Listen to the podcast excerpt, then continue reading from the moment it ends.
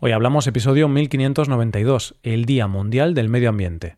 Bienvenido a Hoy Hablamos, el podcast para aprender español cada día. Si te gusta este contenido para aprender español, puedes aprender todavía más usando la transcripción del audio, los ejercicios y explicaciones de los episodios y escuchando los episodios exclusivos. Publicamos uno nuevo cada viernes. Para acceder a todo este contenido puedes hacerte suscriptor premium en hoyhablamos.com. Hola oyente, ¿qué tal? ¿Cómo estás?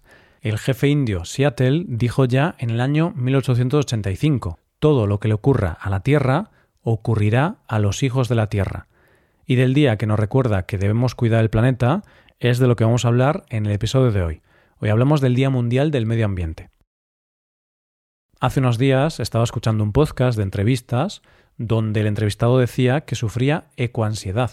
Si te soy sincero, no tenía muy claro qué era y lo investigué. Hoy por hoy no está catalogada como enfermedad, pero sí que la Asociación Americana de Psicología la ha descrito. Según esta definición, la ecoansiedad sería el temor crónico a sufrir un cataclismo ambiental que se produce al observar el impacto aparentemente irrevocable del cambio climático y la preocupación asociada por el futuro de uno mismo y de las próximas generaciones. Es decir, que se puede llegar a interiorizar tanto el miedo por el cambio climático que esto puede llegar a provocar malestar psicológico. ¿Cuáles son los síntomas más comunes? Los más frecuentes son cuadros ligeros de ansiedad, estrés, alteraciones del sueño o nerviosismo y en casos más graves, sensación de ahogamiento o depresión. La revista médica The Lancet realizó un estudio para saber la preocupación de la gente en cuanto al cambio climático. En este estudio preguntaron a 10.000 personas de edades comprendidas entre 6 y 25 años de 10 países distintos.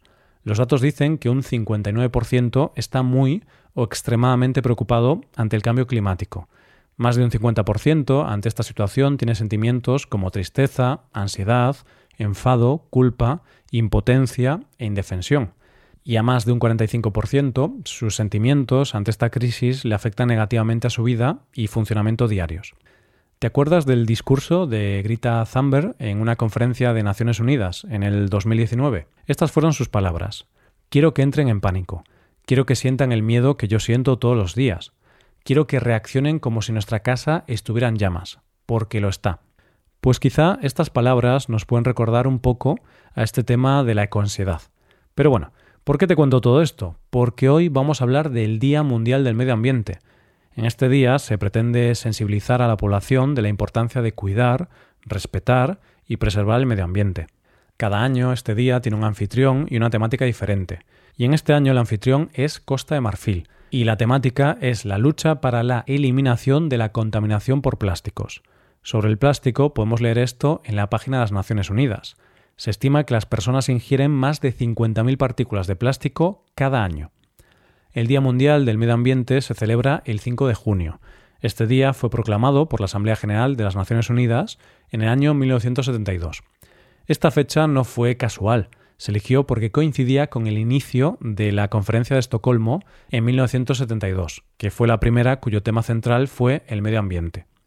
En la resolución donde se proclamaba este día como tal, pedían lo siguiente a los gobiernos que todos los años emprendan en este día actividades mundiales que reafirmen su preocupación por la protección y el mejoramiento del medio ambiente, con miras a hacer más profunda la conciencia de los problemas del medio ambiente. ¿Por qué es importante la preservación del medio ambiente? Hay que tener en cuenta que cuando hablamos de medio ambiente nos referimos a todo lo que nos rodea. Esto incluye tanto lo físico, como puede ser el clima, lo biológico, como pueden ser los seres vivos o el agua, y lo socioeconómico, que es como los seres vivos nos relacionamos con nuestro ambiente, como pueden ser los edificios e infraestructuras que construimos. El medio ambiente es donde vivimos y lo que nos mantiene vivos. Si no cuidamos el medio ambiente y no cuidamos nuestro planeta y lo destruimos, estaríamos destruyendo el lugar donde vivimos.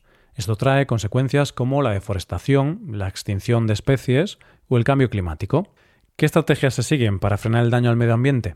Pues la estrategia principal es la educación ambiental, que consiste en concienciar a la gente de la importancia del medio ambiente. Y por otro lado, otra estrategia es dedicar recursos económicos en alternativas que no dañen tanto al medio ambiente. Cada vez se le da mayor importancia a este tema y cada vez más los gobiernos y las organizaciones le dan más prioridad a la lucha contra el cambio climático y a la preservación del medio ambiente, dedicando más recursos a estos temas. ¿Qué se puede hacer por el medio ambiente? Aquí hay que diferenciar dos aspectos, qué puede hacer cada persona como individuo y qué pueden hacer las instituciones o los gobiernos. Vamos a centrarnos primero en los individuos. En nuestro caso tenemos que hacer referencia al concepto de huella ecológica. ¿Qué es esto? Es un concepto creado en 1996 por Matthias Bacanagel y William Rees en su libro Nuestra huella ecológica, reduciendo el impacto humano sobre la Tierra. Es un concepto pensado para medir el impacto de los seres humanos en el planeta Tierra, es decir, llevado a nuestra vida es el impacto que tiene nuestro estilo de vida en el medio ambiente. ¿Cómo se calcula esto? Hay que tener en cuenta dos datos, la capacidad productiva del planeta y nuestro consumo. De esta manera, el resultado de la huella ecológica se calcula en las hectáreas globales que necesitaría cada persona para satisfacer su estilo de vida y asimilar los residuos derivados de este. Pero lo que nos importa de verdad aquí es qué se puede hacer para reducir la huella ecológica. Una de las cosas que más impacto tiene en el planeta es nuestra forma de desplazarnos, y uno de los elementos más contaminantes que solemos utilizar cada día son los vehículos motorizados. Es por eso que una forma de reducir la huella es utilizar el transporte público, ir andando o en vehículos no motorizados como la bicicleta. No conducir vehículos contaminantes puede llegar a reducir la huella ecológica de una persona hasta en un 20%. La siguiente medida que pueden tomar las personas para ayudar al medio ambiente son las que tienen que ver con la eficiencia energética de la vivienda. Podemos hacer cosas tan sencillas como controlar nuestro consumo de agua y de electricidad.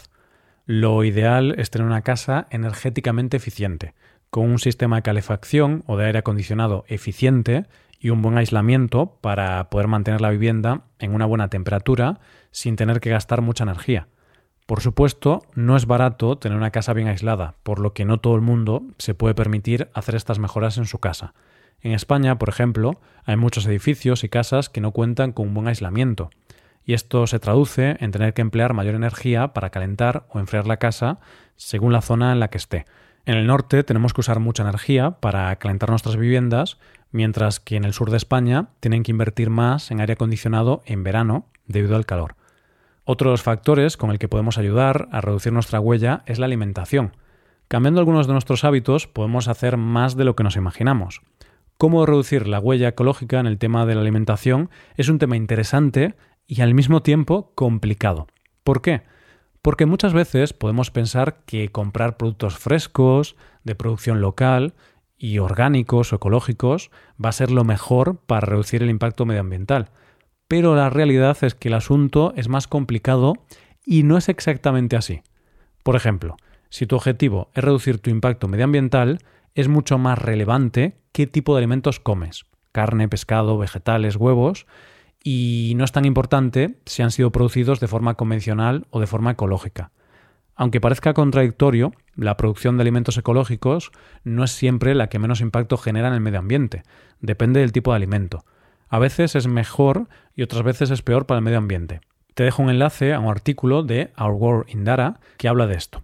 Otro tema interesante es que, aunque es cierto que el transporte de los alimentos también genera impacto ambiental, la realidad es que su impacto es mucho más pequeño que otros factores, como el uso de terreno o la contaminación durante el proceso de producción. Entonces es mucho más relevante qué comes, y no es tan relevante si ha sido producido en tu ciudad o en el país de al lado. Hay una gráfica muy interesante también de Our World in Data, donde muestran el impacto ambiental de diferentes alimentos como leche, queso, carne de vaca, vegetales de diferentes tipos, carne de cordero, chocolate, etc. También muestra el impacto por categorías, como el impacto del uso de la tierra, el procesamiento o el transporte. ¿Sabes cuál es el alimento que mayor impacto ambiental provoca? La carne de vaca.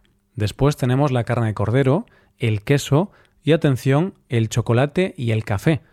Si eres como yo, un amante del café y del chocolate, sé que acabo de ponerte un poco triste, oyente.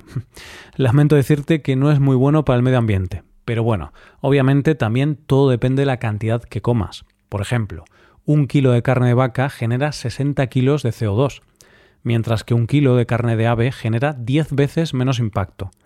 El chocolate genera 19 kilos de CO2 y el café 17 kilos. Por otro lado, como es evidente, los alimentos menos contaminantes son los vegetales y las frutas, como las frutas cítricas, las manzanas, los vegetales de raíz, los plátanos, que generan entre 0,3 y 1 kilo de CO2. Entonces, la alimentación puede ser una buena forma de reducir el impacto ambiental de una persona, pero, por supuesto, también requiere de mucho sacrificio.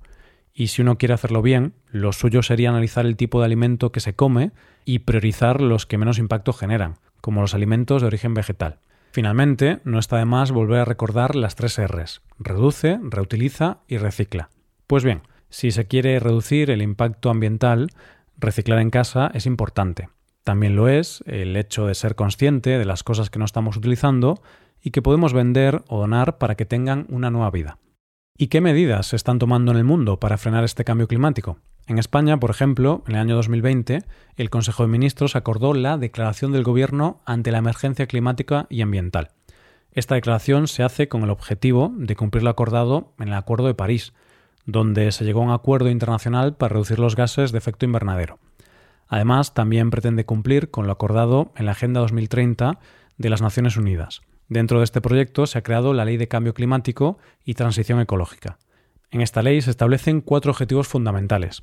En primer lugar, reducir para 2030 las emisiones de gases de efecto invernadero en España, al menos un 23% respecto a las del año 1990. El segundo punto sería alcanzar en el año 2030 una utilización de energías de origen renovable en el consumo de la energía de nuestro país de al menos un 42%. Otro objetivo sería alcanzar en el año 2030 un sistema eléctrico con al menos un 74% de generación a partir de energías de origen renovable. Y por último, mejorar la eficiencia energética, disminuyendo el consumo de energía primaria en al menos un 39,5%. Además, se pone como objetivo que antes de 2050 España deberá alcanzar la neutralidad climática y el sistema eléctrico deberá estar basado exclusivamente en fuentes de generación de origen renovable. Y ya estamos terminando. En resumen, el Día Mundial del Medio Ambiente es un día que nos recuerda la importancia de cuidar el planeta y ser conscientes del impacto del ser humano en su entorno. Hasta aquí el episodio de hoy y ya sabes, si te gusta este podcast y te gusta el trabajo diario que realizamos, tu colaboración sería de gran ayuda. Para colaborar con este podcast puedes hacerte suscriptor premium. Los suscriptores premium pueden hacer a la transcripción y ejercicios y explicaciones. Hazte suscriptor premium en hoyhablamos.com. Muchas gracias por escucharnos. Nos vemos en el episodio de mañana. Pasa un buen día. Hasta mañana.